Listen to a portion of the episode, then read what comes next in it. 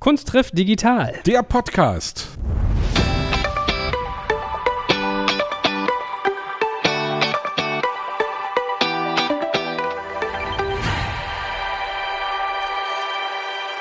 Aus dem feinen Hamburg heraus, aus dem Atlantik Hotel, sitzt heute mir Ole Plogstedt gegenüber. Er ist, glaube ich, der Gourmet-Caterer schlechthin, hat unfassbar viele Bands begleitet. Es gibt eine spannende Geschichte rund um die Ärzte und wie man sich bei den Prinzen kennengelernt hat. Er hat ganz viel TV gemacht. Also man kennt ihn, glaube ich, noch aus den Fastfood-Duellen unter anderem. Er macht jetzt eigene Sachen im TV-Bereich. Da fragen wir ihn, löchern wir ihn, genauso wie zu digital. Und natürlich muss man einmal die rote Gourmet-Fraktion erwähnt haben, über die wir auch mehr lernen. Ole, großartig, dass du da bist. Guten Tag, vielen, vielen Dank, dass ihr mich eingeladen habt. Aber ich, was ich nicht, also eigentlich fühle ich mich hier, sagen wir mal, thematisch, also Kunst. Ich würde mich nie als Künstler bezeichnen, das möchte ich mal im Vorfeld. Kochkunst. Äh, ja, Kochkunst, aber darf ich in die Künstlerkrankenkasse als Koch? Das stimmt natürlich. Ne? Künstlersozialkasse darfst du nicht, ne? Das, Nee.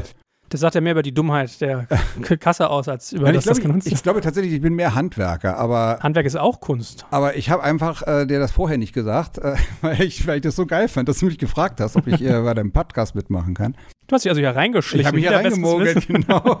Wann haben wir uns eigentlich kennengelernt? Apropos reinmogeln, ja.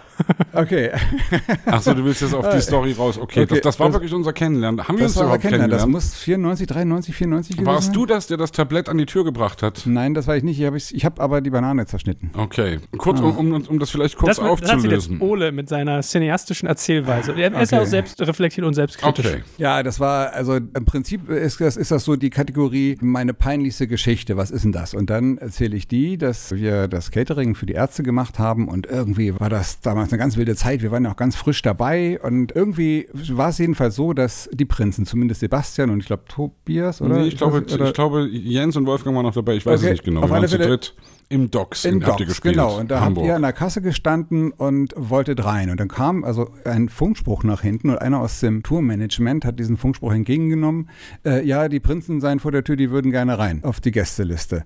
Und hat er gesagt, nein. Und dann haben wir so irgendwie, ja, wir haben so, so gelacht und so, ach komm, dann lass ihn doch wenigstens eine Banane nach vorne bringen. Das war eigentlich mehr am Scherz gemeint. Aber dann war gerade einer von dem Merchandise auch vorne und sagt, ich muss sowieso nach vorne, ich nehme die mit. Und zack, hatten wir ein kleines Tellerchen, eine Banane ausgepackt, die klein geschnitten und irgendwie nach vorne geschickt. Das Also ist eine so, Banane in fünf Teile geschnitten. Und ich muss natürlich noch dazu sagen, also ich fand das damals auch echt scheiße, muss ich ehrlich sagen. ist ich war damals scheiße. echt Also getroffen. nichts. ich finde das mittlerweile irgendwie schon irgendwie eine ganz gute Punkrock-Idee. Irgendwie eine, eine, eine, eine, eine Band, die man nicht mag, irgendwie dann einfach zu sagen, hey, komm, wir führen dir das mal vor. Natürlich wäre es cooler gewesen, wenn ihr gesagt hättet, hier, okay, Banane, aber ihr könnt wen- wenigstens irgendwie in die letzte Reihe reinkommen oder so, ja. Und wir, wir haben am Vorabend die Crew getroffen irgendwie. Wir waren mit, mit Ja. irgendwelchen Leuten unterwegs und wir trafen dann auf jeden Fall in irgendeiner Kneipe die Crew und die sagten, nee, wir sind morgen mit den Ärzten da. Und haben gesagt, oh geil, ey, wir kommen vorbei. Und dann haben wir gesagt, ja klar, kommt vorbei. Und das war eben dann genau das Ja. Ding. Wir stehen dann da vor der Tür und es gab damals immer irgendwie so einen komischen Beef zwischen Ärzte und Prinzen und wie auch immer, woher das kommt.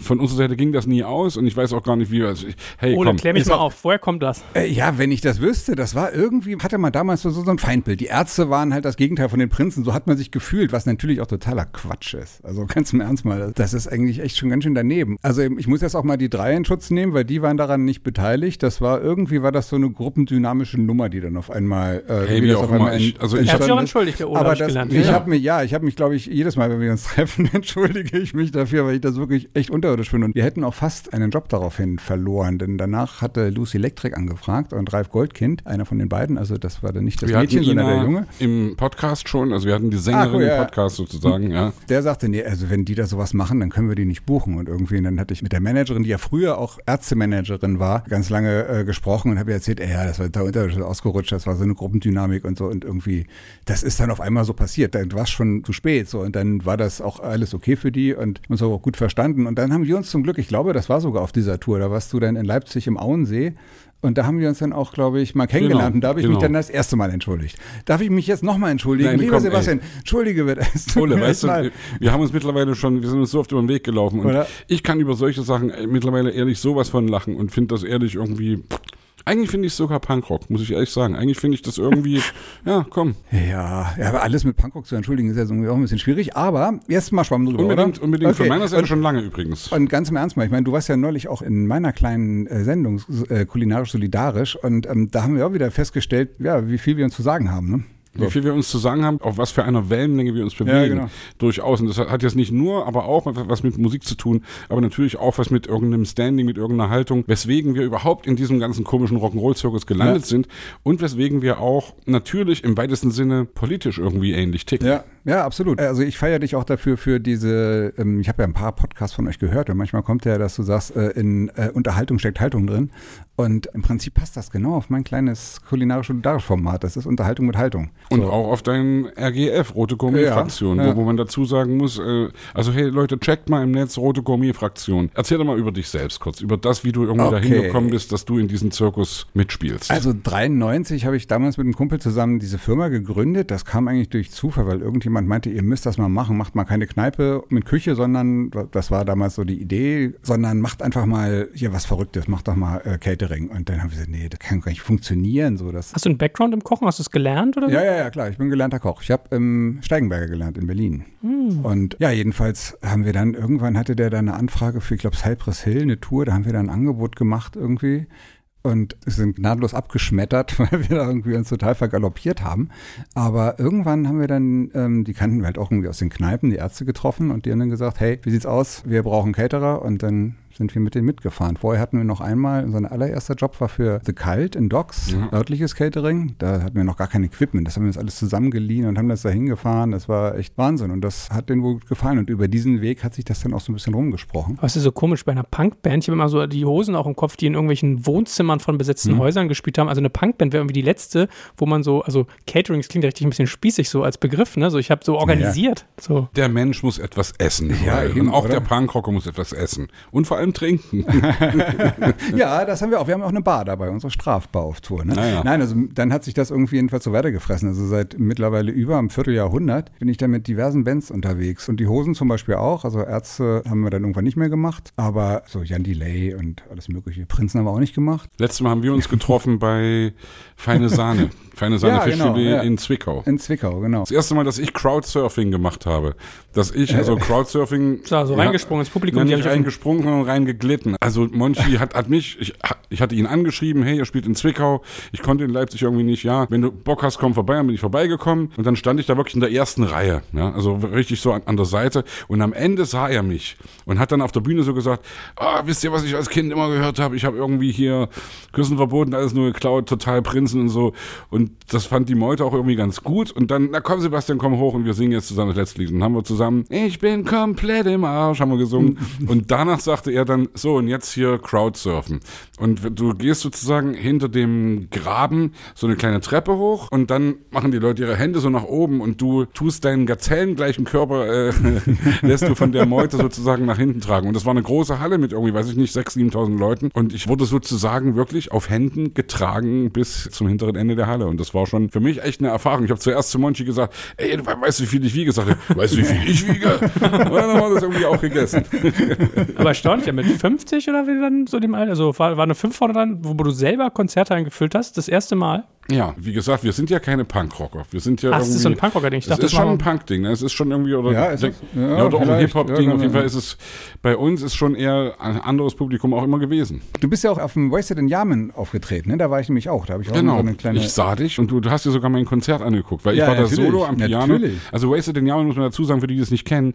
Feine Sahne machen jedes Jahr in Yamen, also in, eigentlich in ihrem Heimatort, Ja. wo Monchi auf jeden Fall herkommt und die ganze Family kommt in daher. Vorpommern, genau. Ja, in Mecklenburg-Vorpommern. Die machen da ein Festival und laden irgendwie Bands ein. Wer war bei mir dabei? Olli Schulz. Und äh, Frittenbude. Äh, Frittenbude war dabei. Ja. Wie, wie viele tausend Leute sind da immer irgendwie? Weiß ich nicht, das war halt ein sind schon irgendwie Festival. drei, vier, fünf, sechs, sieben Ja, tausend Leute. Irgendwie schon. Ich, ich glaube, ich glaube viel. 4000, wenn Ja, ich mich richtig erinnere, aber weiß ich nicht genau. Und das war schon cool. Und da gibt es auch eine kleine Bühne am See. Und Mhm. Monchi hatte mir irgendwann gesagt, wenn du Bock hast, komm vorbei und spiel da irgendwie eine Stunde. Ja, das war groß und da waren echt, da hast du gesehen, wie viele Leute da waren. Ja, ne? Die, das war schon cool. Man muss dazu sagen, in MacPom. Und ich will jetzt nicht irgendwelche Plattitüden und irgendwelche Stereotype benutzen, aber natürlich ist das auf dem flachen Land und man muss auch dazu sagen, dass da ist hohe AfD-Wählerdichte, muss man Ah. sozusagen. Wir, wir kennen das vielleicht auch, die sich dafür interessieren, irgendwie, dass Feine Sahne zusammen mit Campi, also mit Campino und zusammen mit Materia, dass die da in Anklam, glaube ich, irgendwie so ein Ja, kleines ja, Festival gemacht haben. noch nicht komplett im Arsch war das. Genau, da habe ich auch eine Und- Aktion und mit das, denen das war gemacht. ne? total cool und man muss die Leute da unterstützen und man muss die Leute, die da eben wirklich gegen Windmühlen kämpfen, Ja. weil da gibt's eine Hardcore-Nazi-Szene und wie auch immer,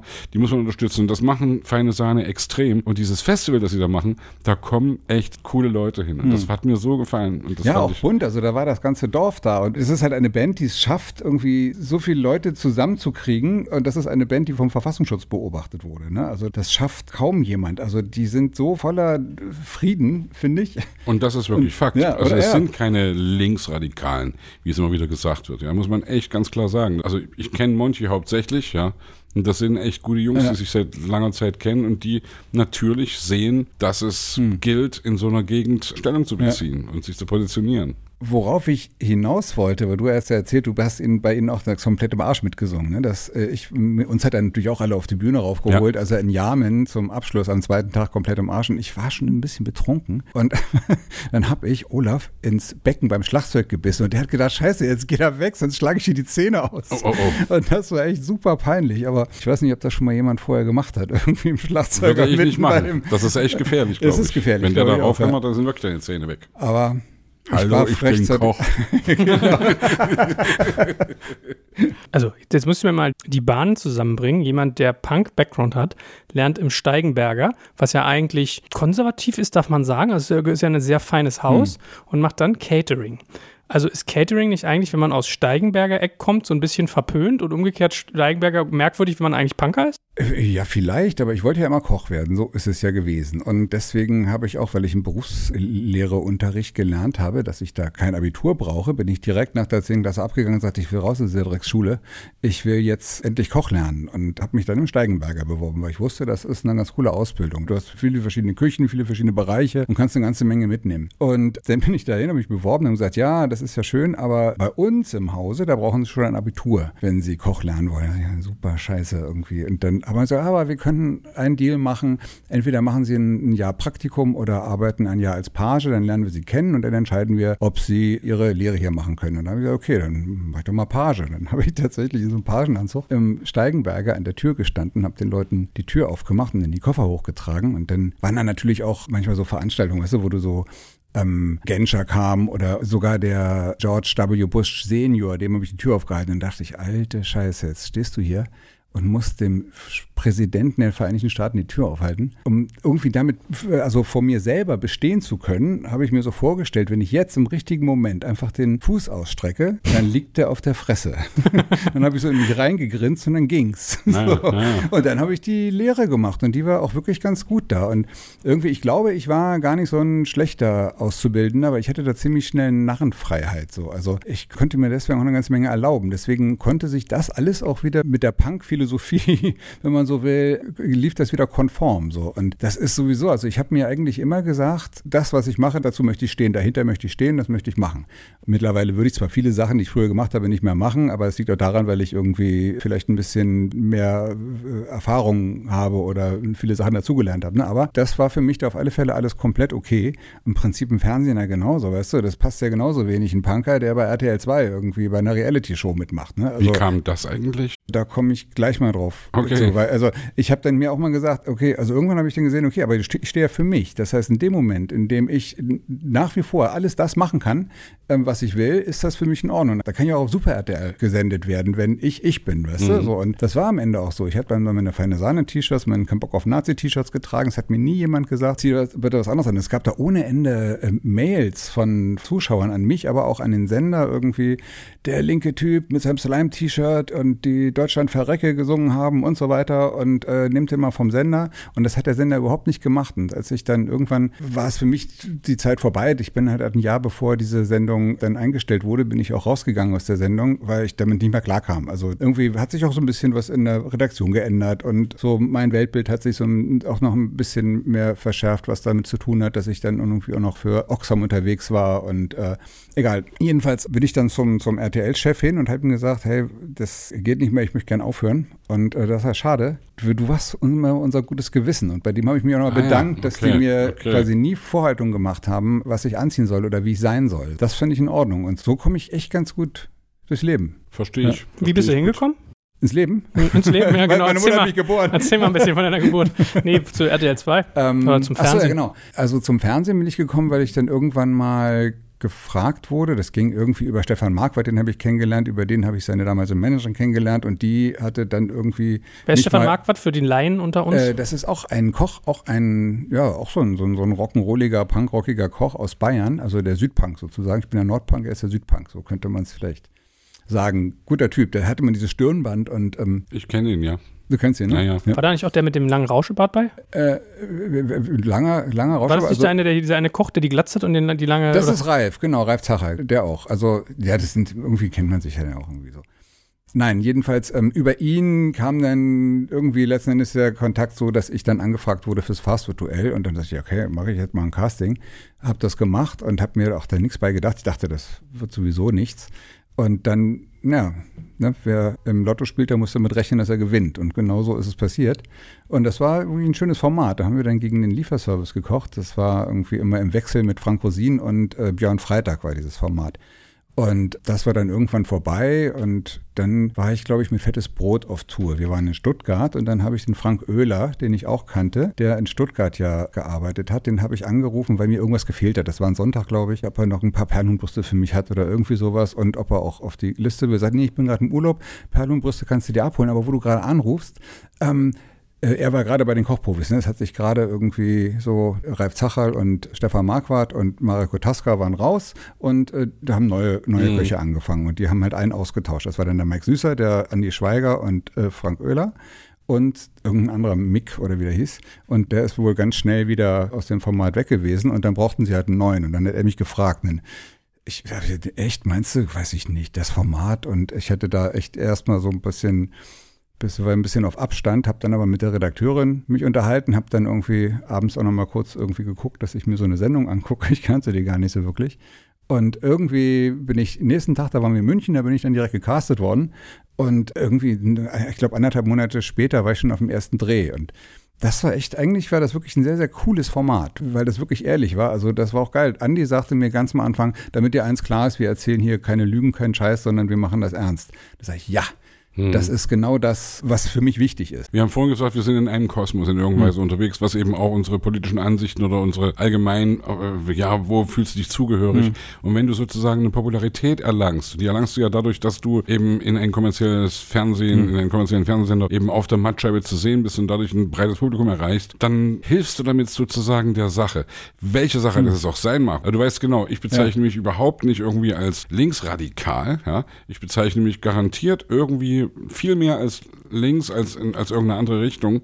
Aber ich finde, die Sachen, wofür wir irgendwie stehen, wenn wir wirklich sagen, wir stehen für eine Solidargemeinschaft oder wir stehen, was weiß ich auch, wie, wie du dich gerade für die Seenotrettung engagierst, w- weswegen ich wirklich irgendwie denke, hey, wir brauchen immer Podien, wir brauchen Bühnen, auf denen wir stattfinden, weil Und Botschafter brauchen wir, weißt du? Also ich, ich sehe mich tatsächlich irgendwie auch so ein bisschen als Botschafter. Also das klaue ich mal Monchis Worte, der hat das mal wirklich gut hingebracht. Er sagt, meine verschissene Prominenz, die nutze ich äh, komplett dafür einfach aus, um irgendwie was zu erreichen. Und, und äh, irgendwie die Haltung zu zeigen und zu transportieren. Also so sinngemäß hat er das gesagt. Und das trifft absolut den Nagel auf den Kopf, finde ich. Also wofür brauche ich die Prominenz? Die kann ich nicht gebrauchen. Aber wenn ich da so ein bisschen vielleicht Leuten Sachen nahebringen kann, weißt du, die können ja am Ende auch sagen, irgendwie, nee, ich sehe ich anders, aber sie haben mal drüber nachgedacht, weißt Ja, du, ja. und das ist ja schon mal so der erste Schritt. Und das ist zum Beispiel auch äh, das, was ich bei Oxfam mache, da bin ich ja Kampagnenbotschafter, ne? also da ist ja sogar dieses Wort da drin, also das ist jetzt schon die zweite Kampagne, die ich mache, also die Make Fruit Fair Kampagne beziehungsweise Fairness Eintüten. Das geht letzten Endes um eine vernünftige Lieferkette, um Gerechtigkeit. Äh, ne? Unsere Bananen.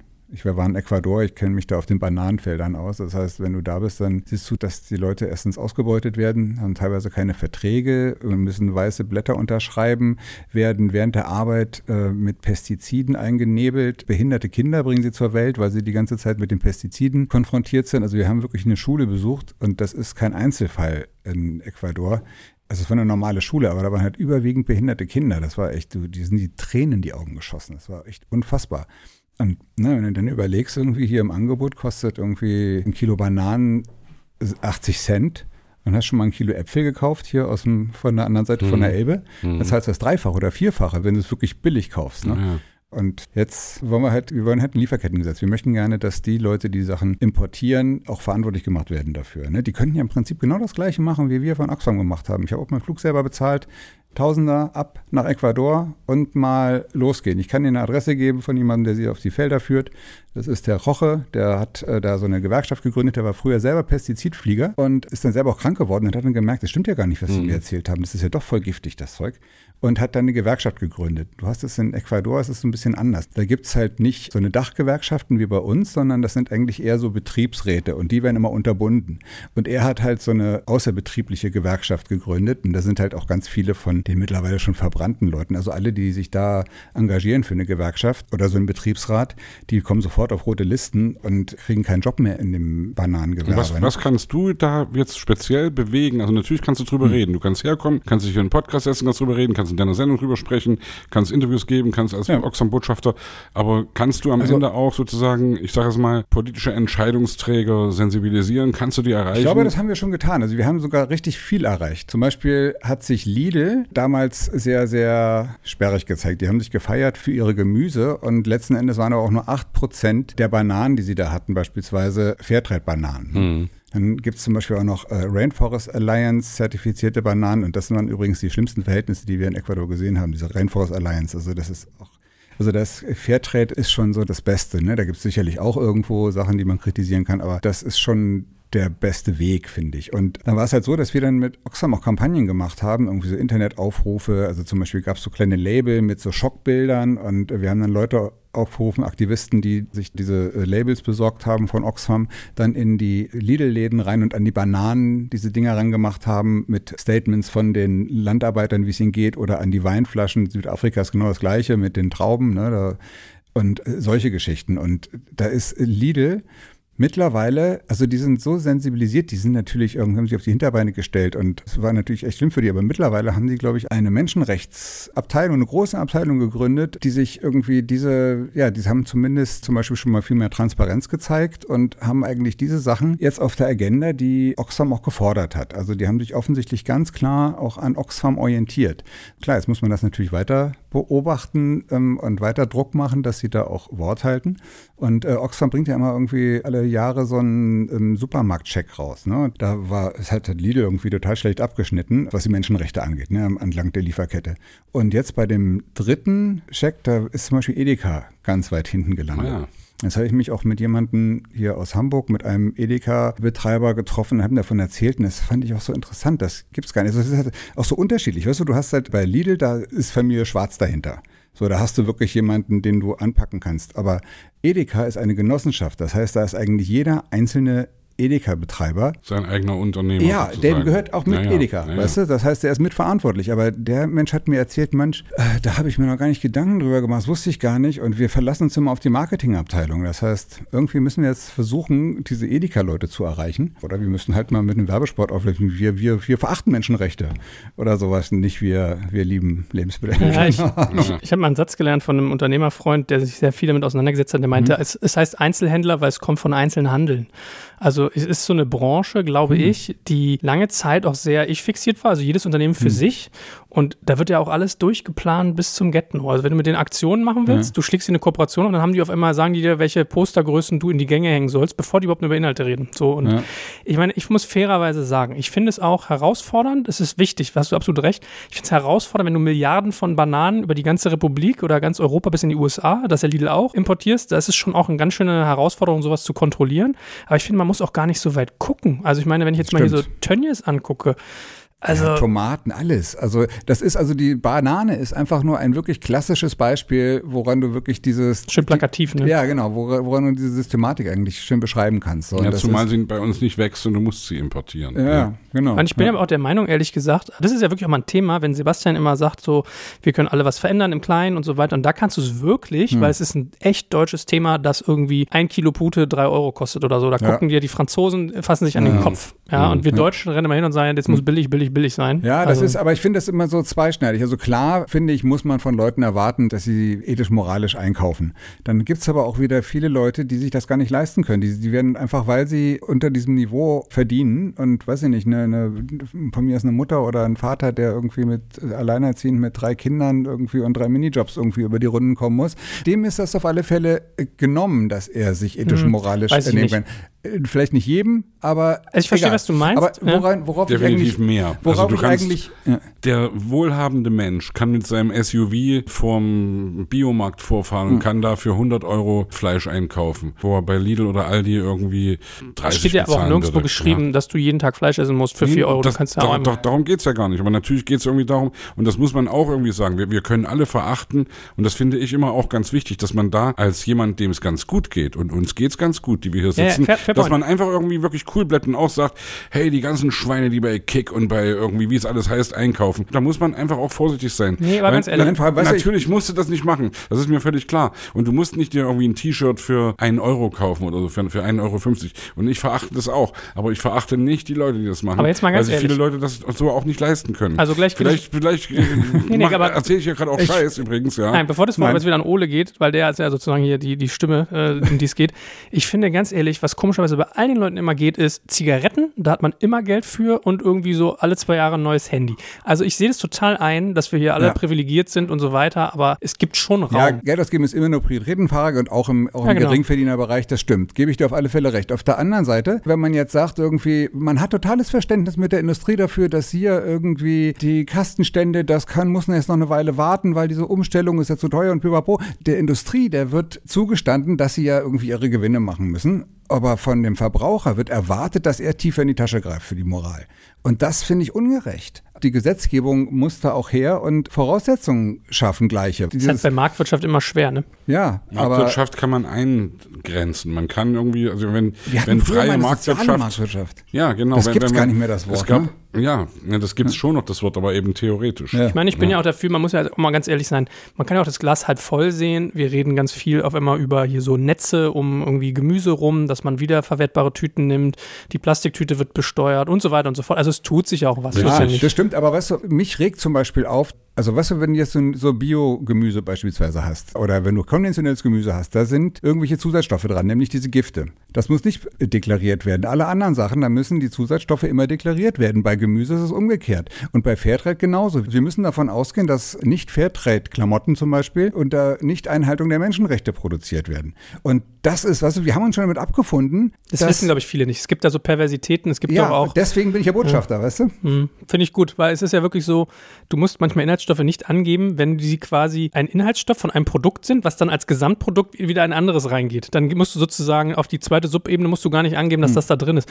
Und es ist doch irgendwie Verarsche. Ja, äh, es ist sowieso so viel Verarsche, weißt du? Das ist äh, mit der Scheuermilch und der Sojamilch ist genau das gleiche. Sojamilch darf es nicht heißen, Scheuermilch darf es heißen. Oder die Kalbsleberwurst zum Beispiel. Ne? Da ist irgendwie keine Kalbsleber drin, weil sie nämlich Kalbs-Leberwurst ist. Das heißt, da ist nur ganz wenig Kalbsfleisch drin, dass sie gerade Kalbsleberwurst heißen darf. Aber dann war der, der damalige, der Vorgänger von der, ich weiß vergessen, wie er heißt, der Vorgänger von der Eigner, dann unbedingt wollte, das wäre nicht zumutbar, dass eine vegetarische oder vegane Wurst Wurst heißt. Hm. Weißt du, ich meine, dass also jeder Grillmaxe, der irgendwie Veganer-Hasser ist, der riecht das gegen den Wind, ob das eine vegane Wurst oder nicht. Außerdem steht es ja drauf. Ich glaube du? gar nicht, dass man das so sehr riecht. Also ich habe schon öfter gehört in letzter Zeit, dass Leute gesagt haben, sie haben irgendwie, wer hat das neulich erzählt bei uns, dass er Würstchen gegessen hat? Äh, Oerding. Oerding hat das erzählt, Johannes Oerding. Er war beim Grillen und hat irgendwie gesagt, ey, deine Würstchen sind aber heute besonders geil. Und da sagt der Typ einfach, ja, das sind aber vegane. Würstchen. Weißt du ja? was? Und das ist schon auch geil. Das finde ich irgendwie einfach, äh, natürlich, hey, ich bin auch Fleischfresser und ich muss mich da auch hinterfragen, wie gehe ich damit um? Wo kaufe ich ein? Wie oft esse ich Fleisch und wie auch immer? Und ich denke drüber nach. Und das ist, glaube ich, genau Hm, Ja, der genau. Punkt. Wie machst du das, wenn du auf Tour gehst? Wenn du mit feine Sahne auf Tour gehst? Ist- das ist ja keine vegetarische Küche, gehe Und ich mal nein, von und, aus. nein, ne? nein, nein. Also das Schöne ist, dass wirklich viel vegetarisch gegessen wird. Also wir bieten das an.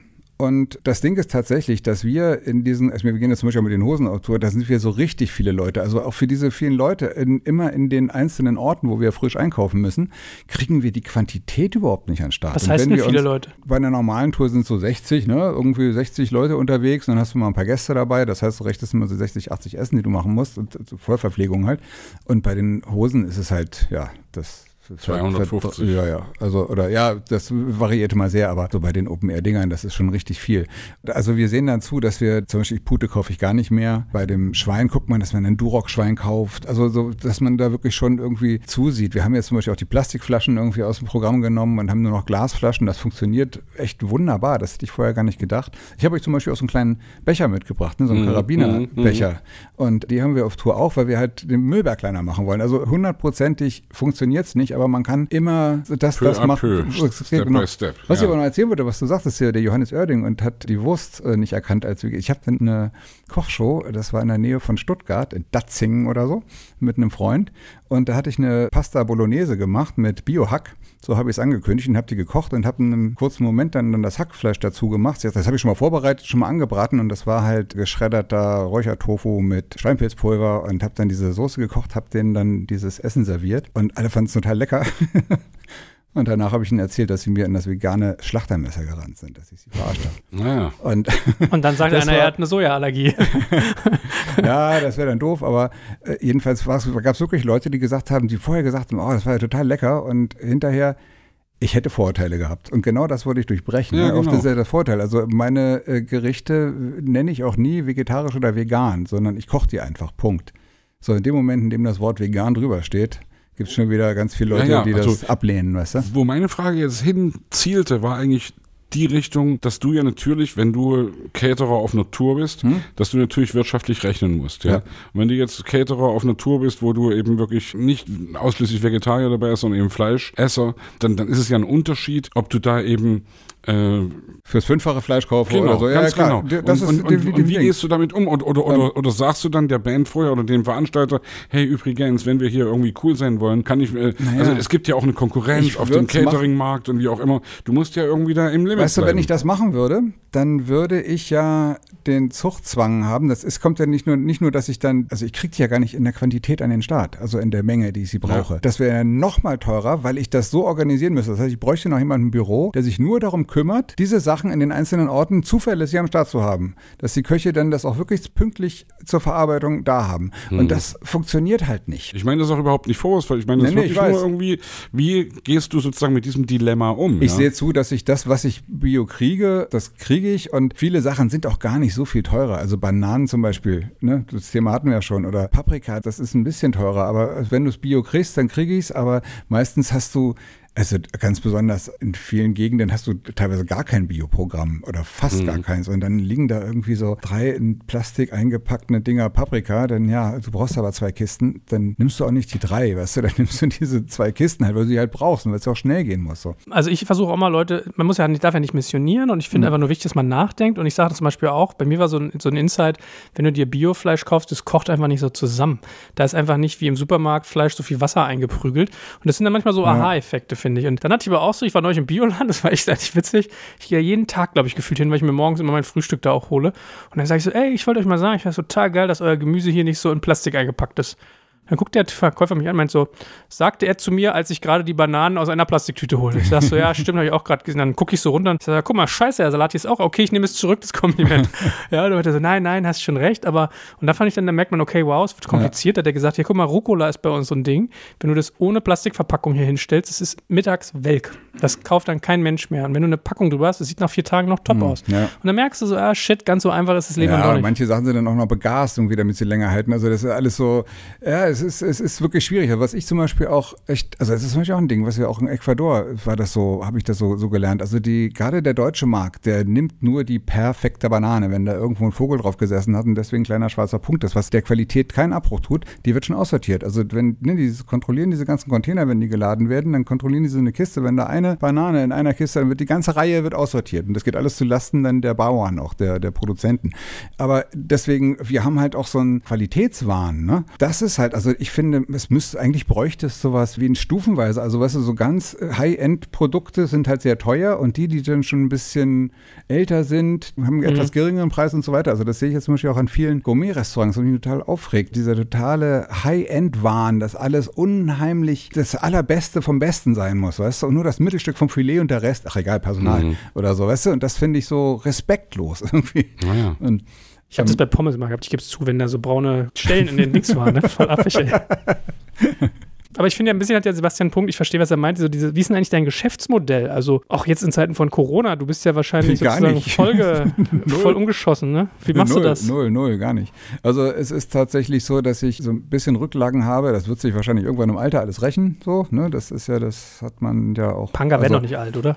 Ja, wahrscheinlich, ne? Dann ist ja wieder alles gut. Aber vielleicht wird ja meine Familie älter. So. Das ist dann auch doof. Nein, es ist halt wirklich so, dass das jetzt erstmal gar nichts an Jobs denkbar ist. So. Und deswegen habe ich jetzt ja auch Zeit, irgendwie so ein kleines Kochformat zu machen auf YouTube. So, da habe ich ja den Sebastian gerade eingeladen. Wir haben gerade eben eine Sendung aufgenommen und das war ganz toll. Und die nennt sich halt kulinarisch solidarisch, wo wir dann immer irgendwie einer NGO oder guten Leuten irgendwie ähm, Wir haben übrigens, kann man ja gleich mal hier noch mit spreaden, wir haben den Treibhaus e.V. Döbeln äh, sozusagen Ganz gefeatured. genau. Ja, also ein, ein kleiner Verein aus einer kleineren Stadt in der Nähe von Leipzig, die wirklich echt gute Arbeit machen und die echt auch Unterstützung brauchen. Und das finde ich ja auch geil, Hm. dass, dass, dass du sowas machst. Aber die Frage ist jetzt trotzdem, also die Joel gerade gestellt hat, was macht Corona mit dir? Was machen die? Wir hatten jetzt Tim Raue zum Beispiel zu Gast. Weil Tim Raue kennst du, ne? Irgendwie Klar. Sternekoch und wie auch immer. Der hat, ist ja nun sehr viel auch international unterwegs gewesen und auch nach wie vor unterwegs.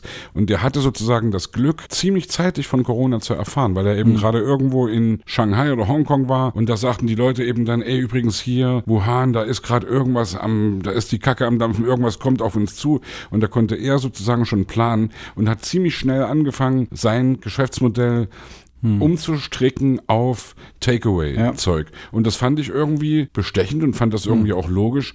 Hast du über sowas nie nachgedacht? Oder, oder, Nein, also oder ist für dich, entschuldige, le- letzte Frage, ist für dich sozusagen als eigentlich Live-Caterer das Geschäftsmodell vorbei, wenn keine Touren stattfinden? Punkt aus. Also das ist es tatsächlich. Dieses Geschäft ist komplett vorbei. Zwischendurch hatten wir mal irgendwie auch so äh, noch Event-Catering gemacht und das hat mich derartig gestresst und genervt. Das funktioniert auch nicht. Also entweder machst du Tournee-Catering, da hast du deine Küche und fährst an die Locations und baust da deine Küche auf. Oder du machst Event-Catering, dann hast du eine Produktionsküche, in der du produzierst und die Sachen anlieferst. So, um das mal grob zu sagen. Und beides zusammen funktioniert nicht. Wenn ich jetzt zum Beispiel eine Hochzeit annehmen würde, für in vier Monaten irgendwie äh, 150 Leute und dann kommt mir dann aber eine Tour rein, dann kann ich die nicht annehmen, weil ich ja diese Hochzeit machen muss. Weißt du, so deswegen funktionieren diese beiden, also zumindest so, so, so wie ich es mache, diese beiden äh, Sachen nicht. Und das, das Ding ist, ich, ich sage mir einfach, ich äh, will irgendwas machen, ich möchte da sein, also auch gesehen werden, dadurch zum Beispiel mein solidarisch-kulinarisch, was ich da auf YouTube mache. Und dann wird sich daraus irgendwas entwickeln. Wenn ich nichts mache, passiert gar nichts. Also ich habe keinen konkreten Plan, was ich machen kann. Ich hatte die letzten Jahre wirklich ganz gute Jobs. Da bin ich echt irgendwie auch privilegiert. Klar, das ist, irgendwann wird das alle sein. Aber ich weigere mich jetzt auch,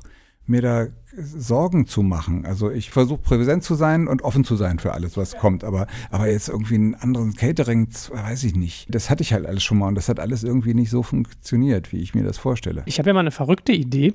Also ich, ich blende jetzt mal Corona aus. Ich tue mal so, Mhm. als wenn Tourleben ganz normal wäre. Ich war mal bei äh, Lufthansa zu einem Vortrag gebucht und das war die Sparte, äh, ich glaube, das hieß damals LSG Sky Chefs. Das sind Mhm. quasi die Restaurants, die die Bordküchen managen. Also es ist, es ist ein unfassbar krasses Geschäft. Das ist so, die können irgendwie, wenn du einen Flieger buchst und Mhm. gehst nicht hin, dann laden die weniger Essen auf den Flieger rauf und so kalkulieren Mhm. die. Also die können sozusagen eine halbe Stunde vorher noch per Computer ausladen, dass da Essen raufkommt. So.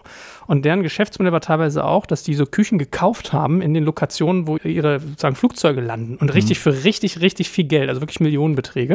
Und ich habe gerade so überlegt, weil, bei diesem Tourgeschäft, wenn du dann mal sagst, ich muss dann regional mir da einen abasten, wäre es für dich nicht auch denkbar gewesen zu sagen, du machst ein Restaurant, vielleicht so eine Ghost Kitchen, die gar keinen Publikumsverkehr mehr hat, sondern wo du zum Beispiel lieferst. Und wenn du da weißt, dass, also ich glaube, es gibt doch bestimmt so Orte, wo, die, wo alle durchtouren, so. Weißt du, was ich meine? Dass man dann sagt, Berlin, Hamburg, Leipzig Also, und so weiter. Wäre sowas denkbar? Ich, ich glaube es nicht. Also eigentlich brauchst du dann Festangestellte. Ne? Ich arbeite mit Freelancern, also mit freien Köchen. Das sind quasi Subunternehmer. Ne? Ich biete letzten Endes die Basis, also die, die Küche und habe so quasi so ein Konzept und das füllen die mit Leben so. Und die buche ich dann halt dazu. Und wenn ich aber dann ein Restaurant habe, das ist ja genau das, warum Restaurants auch nicht funktionieren. Also ich hatte ja auch selber ein Restaurant irgendwie hier, das Olsen in Hamburg. Das war ja auch gar nicht schlecht besucht irgendwie, aber ohne Scheiß, du müsstest den Staat bescheißen und du müsstest deine Leute unterbezahlen, damit sich äh, sowas einigermaßen hält. Und das, also ich rede jetzt so von so 50, 60 Plätze Restaurants, ne, wenn du da noch ein bisschen Herzblut da reinlegst und nicht nur Pommes sehr teuer verkaufst. So. Also das, das funktioniert einfach nicht so.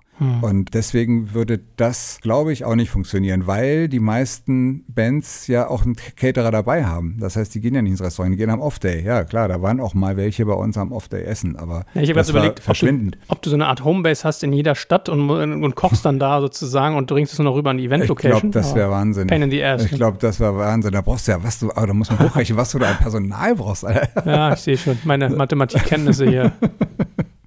Was ist denn mit der ganzen äh, Digitalwelt bei dir eigentlich? Also, du hast ja vorhin so beiläufig erzählt, du machst ein YouTube-Format. Was hast du für Erfahrungen damit gemacht? Ich habe die Erfahrung gemacht, dass ich noch ganz viele Follower brauche.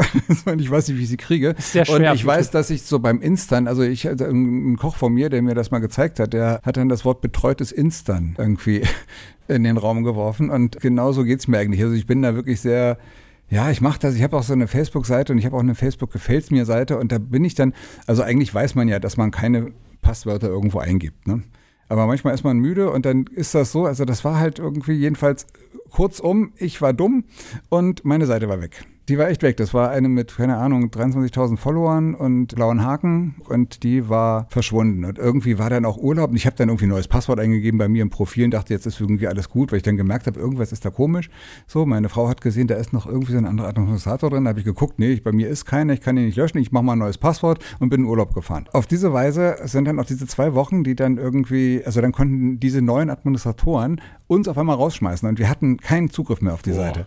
Und dann habe ich irgendwie alle Hebel, dachte ich, ach du Scheiße, was hast du da an- angestellt? Sondern habe ich irgendwie alle Hebel in Bewegung gesetzt und dann über alle möglichen Wege Facebook angeschrieben und auch über einen Anwalt, der wieder einen Ansprechpartner hatte, der das dann nach Irland geschickt hat und so weiter. Und immer wieder habe ich, bin ich im Kreis gelandet. Also die haben mich immer wieder auf irgendeine Seite geschickt, wo ich dann wieder dieselben Optionen hatte wie vorher irgendwie, um das zu melden. Also das ging überhaupt nicht. Und dann auf einmal war meine Frau wieder Administratorin von der Seite. Die hieß dann auf einmal anders. Die hieß dann Ole Rote, nicht Ole Rote Gummifraktion. Ich bin ja froh, dass die nicht irgendeinen vietnamesischen Namen gemacht haben. Das waren nämlich auch Vietnamesen, die die wohl gekapert haben. Das konnten wir sehen anhand der Verläufe, anhand der äh, Aktivitätenprotokolle der Admins. Und das Irre war, denn, also ich könnte sogar, sogar ein paar Leute könnte ich sogar äh, auf deren Profile gehen. Und da habe ich gesehen, dass die tatsächlich, also ohne Scheiß, die haben wirklich ganz unverblümt Seiten mit blauem Haken angeboten. Also auf meiner Seite waren dann auch irgendwelche Videos von Mädchen, die Unterhosen verkauft haben oder so.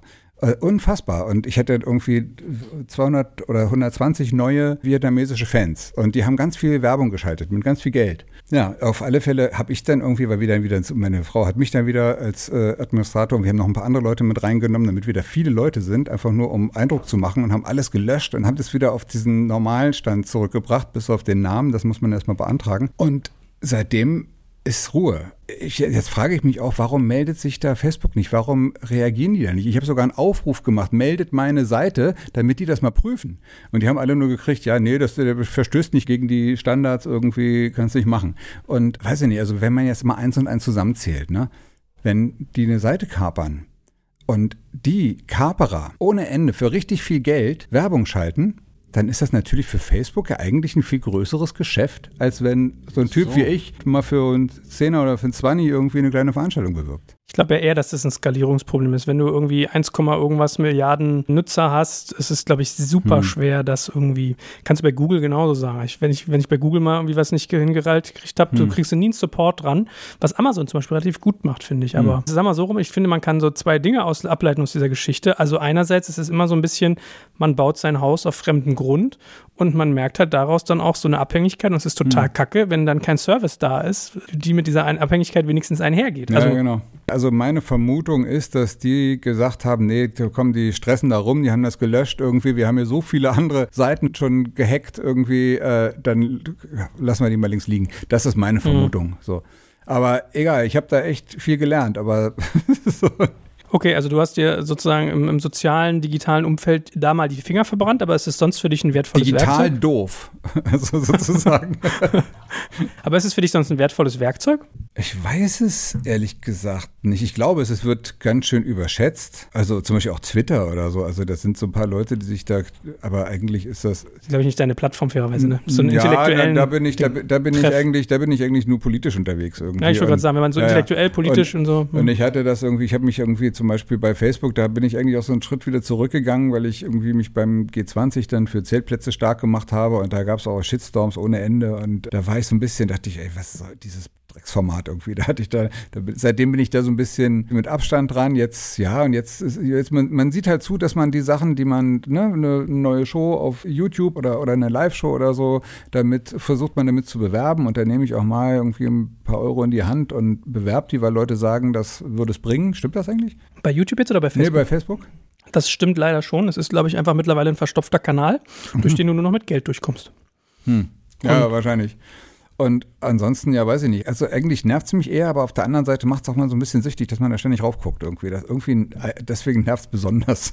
Ja, die Frage ist ja, ob es dir sozusagen was bringt. Ja, was ist dein Ziel? War. Ich weiß ja. es nicht. Vielleicht. Ich weiß nicht, wie es wäre, wenn ich das nicht hätte. Weißt du? Also, mhm. oder? Was wäre denn nicht? Vielleicht würde ich dann das Gefühl haben, dass ich freier bin. Vielleicht würde ich aber auch das Gefühl haben, dass ich gar nicht mehr wahrgenommen werde. So ein bisschen Narzissten sind wir alle. Ja, ist, wir, wir, müssen ja auch wahrgenommen werden, um Geschäft, also wenn, wenn ich ja. zum Beispiel auf Lesereise gehe, ja, wenn ich irgendwie Buch geschrieben, zack, musikalische Lesereise, ich höre das ganz oft von Leuten, die sagen, hey, ich war bei dir, weil du es auf Facebook gepostet hast, ja. Hm. Und ich wäre nicht gekommen, wenn ich das nicht gesehen ja. hätte. Ja? Da kommen irgendwie 100 Leute, aber es wären sonst eben vielleicht nur 50 gekommen. Und es ist ja auch so, also mir fällt das immer wieder auf, wenn man dann irgendwie wieder irgendwelche Freunde trifft oder so und den sagt, ich habe doch so, ja, habe ich gelesen, total geil, weißt du, also naja. so dann. Ja, es gibt eine, es gibt eine Sache, die ich bei Facebook und auch anderen sozialen Netzwerken beobachtet habe, ist, man hat gefühlt eine niedrige Interaktionsquote, also du machst so einen Post und hast dann meinetwegen 20 Likes, mhm. aber es gibt ganz viele Leute, die das Ding sehen. Aber nicht geliked haben. Und ne? nicht darauf reagieren. Ja, ja. Genau, das. Und ich meine, an deiner Stelle, also du bist als Geschäftsmann, ist das ja für dich ein Werkzeug. Als Privatmensch ist ja nochmal ein anderer Schnack. Hm. Aber als ja, Geschäftsmann. so sehe ich das eigentlich auch. Aber ich bin auch auf der anderen Seite, ja, klar, bin ich auch irgendwie Geschäftsmann, aber irgendwie auch nicht. da kommt dein Künstlergehen durch sozusagen. Ja, wenn du es so beschreiben möchtest, aber nein, ich bin da, ich bin halt kein abgewichster Typ, der alles für die Kohle macht. Also, also auch beim Kochen, ne? wenn ich dann irgendwas geil finde und dann kostet das aber ein bisschen mehr, das ist mir jetzt egal, dann lege ich das halt drauf, weil ich das so geil finde. So. Ich kann das total verstehen. Dann will man die Sachen so haben, wie sie gut sind ja, genau. und nicht wie sie ja. günstig sind. Ja, oder, oder wie man sie haben will. Ne? Also so, ich finde ja so, ich bin, glaube ich, bin schon Perfektionist, wobei ich nicht finde, dass alles super perfekt sein muss, aber das muss meinem Anspruch genügen. So wie ich das haben will, will ich das denn perfekt haben. Es gibt so einen Spruch, ich weiß mal nicht, ob ich den mögen soll, weil ich finde, viele Leute gehen ja über ihre gesunden Grenzen hinaus. Es ist immer so, man geht nicht nach Hause, weil es 17 Uhr ist, sondern wenn die Arbeit getan ist. So, das ist bei mir immer so ein bisschen so ein Mantra, dass ich sage, lieber eine halbe Stunde mal drüber sein und vielleicht ein bisschen zu spät zum Abendbrot kommen. Ich, also man setzt da eine Priorität um.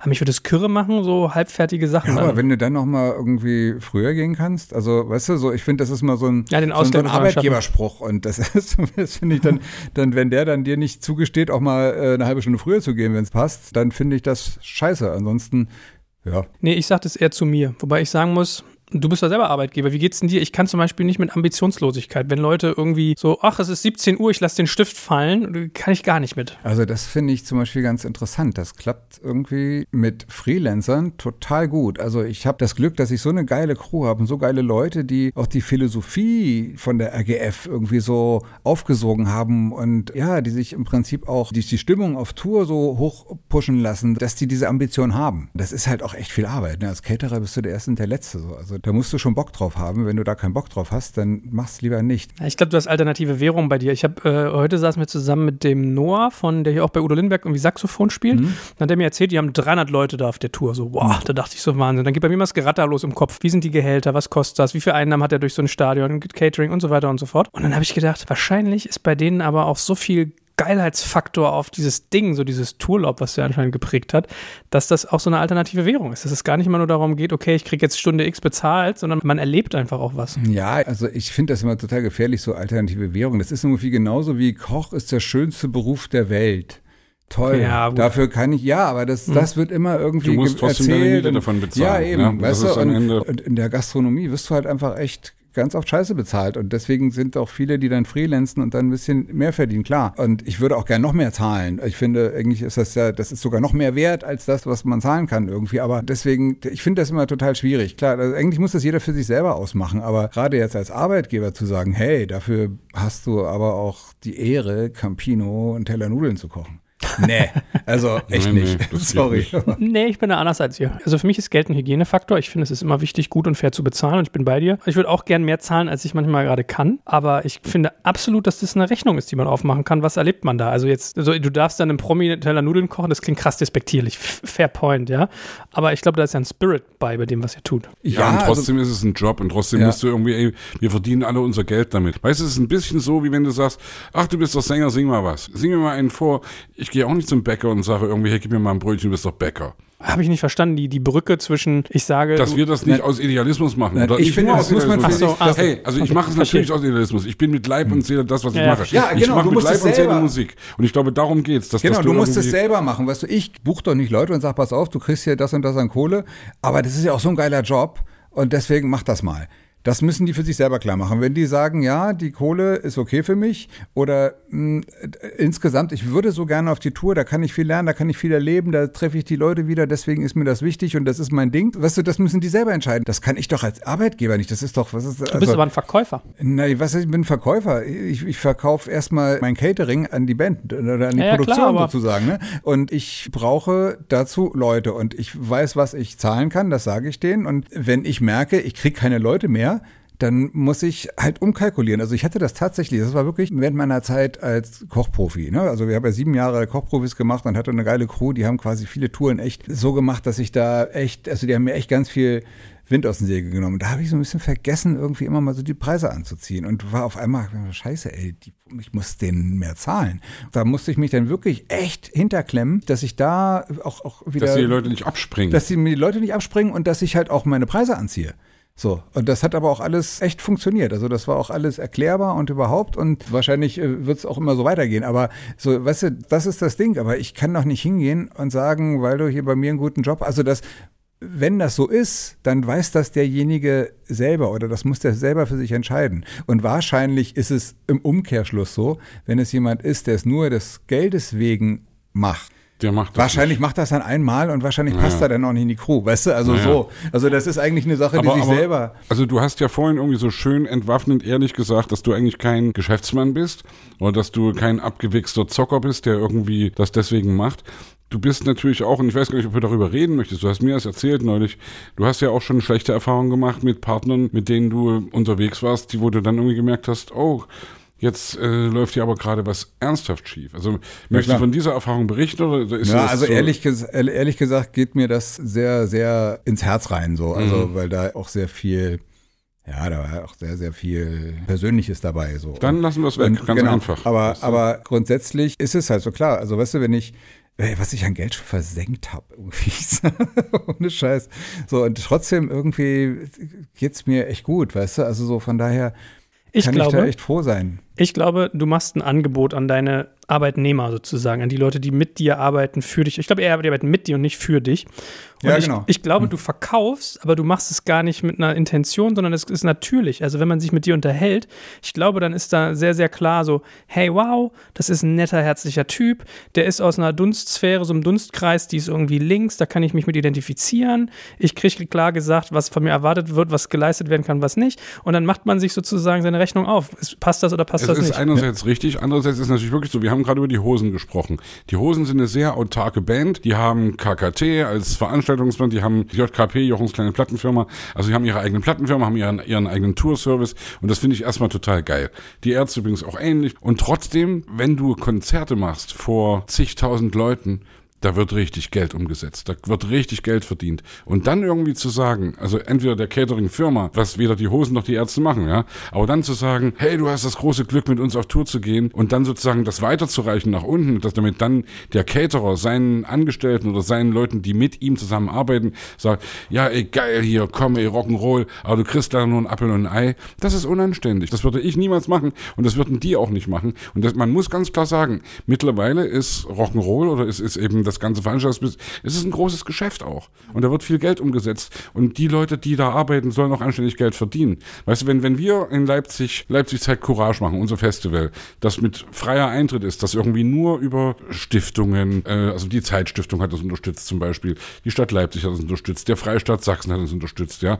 Da ist Geld am Start und du brauchst Kohle, um eine Bühne zu bauen, um die ganze Peripherie zu machen. Und selbst wenn die Leute eben, die bauen, die, die zahlen keinen Eintritt, ich sag immer, hey Leute, jeder, der da in irgendeiner Weise arbeitet, jeder, der da auch Musik macht, es ist auch ein Beruf und die kriegen keine volle Garde oder kriegen auf jeden Fall eine Aufwandsentschädigung und das finde ich richtig. Also ich kriege da natürlich nichts. Ich bin irgendwie einer von denen, die da irgendwie, und wir vier, die das machen, wir sind vier Leute, die das irgendwie eben als, äh, nicht Verein, aber wir sind so die, wir sagen wir die fantastischen vier, die das jetzt seit drei Jahren. Äh, Eine wirklich, GBR quasi. Ja, nicht mal das oder vielleicht ja, irgendwie doch, so, ja, aber wir, also ich halte mich aus dem ganzen Rechnungsscheiß völlig raus. Ich weiß genau, ich kriege kein Geld, aber ich möchte, dass jeder, der da arbeitet, Geld verdient. Ich sage ja Hygienefaktor. Ja, und das finde hm. ich wichtig. Und das und nicht irgendwie sagen, hey geil, wir sind doch alle hier Idealisten und machen irgendwie jetzt hier was Geiles. Das hat ja was mit Wertschätzung zu tun, weißt Unbedingt, du? ja. Also das ist zum Beispiel auch was, was ich immer wieder mitkriege. Also es gibt Booker, die buchen den günstigsten Caterer und die gucken wirklich total aufs Geld. Und dann gibt es wieder welche, die sagen, nee, ich möchte gerne einen Caterer, der meine Crew gut behandelt. Und das merkst du, das ist eine totale Wertschätzung an die Crew. Wenn die ein gutes Catering haben, dann sind die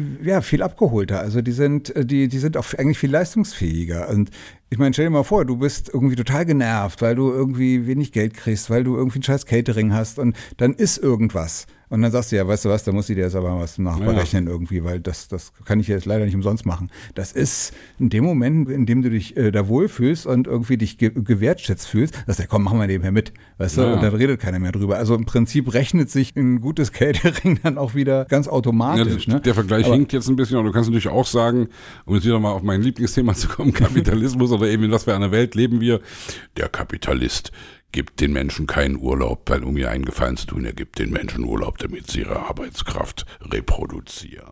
ja, und das ist auch richtig so. so ja. und, das, und, am Ende ist das auch, das geht gar nicht anders. Wenn du die Leute gut behandelst, ich glaube, dann sind sie motiviert, dann sind sie irgendwie besser dabei. Und ich möchte nicht mit irgendwelchen. Ich glaube, also, ihr habt so ein bisschen Vorurteile im Kopf, habe ich das Gefühl. Ihr habt so die, äh, vielleicht so, ich kenne gerade wieder an Tönnies hier mit irgendwie Arbeitnehmerüberlassungsgeschichten, Ach, du meinst den, den, den, den rassistischen so. Tierquäler? Ja, genau, das hast du gesagt. Ich, halt, Menschenrechts und Menschenverachter. Weißt du, das ist so ein Punkt. Da kannst du nicht hingehen und kannst sagen, ich mache mir die Taschen voll, sitze in der Loge von Schalke 04.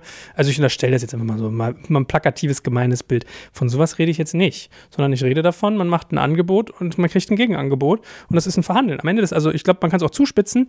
Leute sehen Vorstellungsgespräche immer so, dass sich der Arbeitnehmer vorstellt. Ich glaube sehr, sehr stark, dass sich der Arbeitgeber vorstellt, vor allem in deiner Branche, weil Köche, glaube ich, was ich so mitkriege, wenn ich mit irgendwie EHL rede und sowas, das ist ein aussterbender Beruf. Das lernt keiner mehr. Also ich mhm. glaube, der ja, Dreht warum? Ja. Nicknack, warum?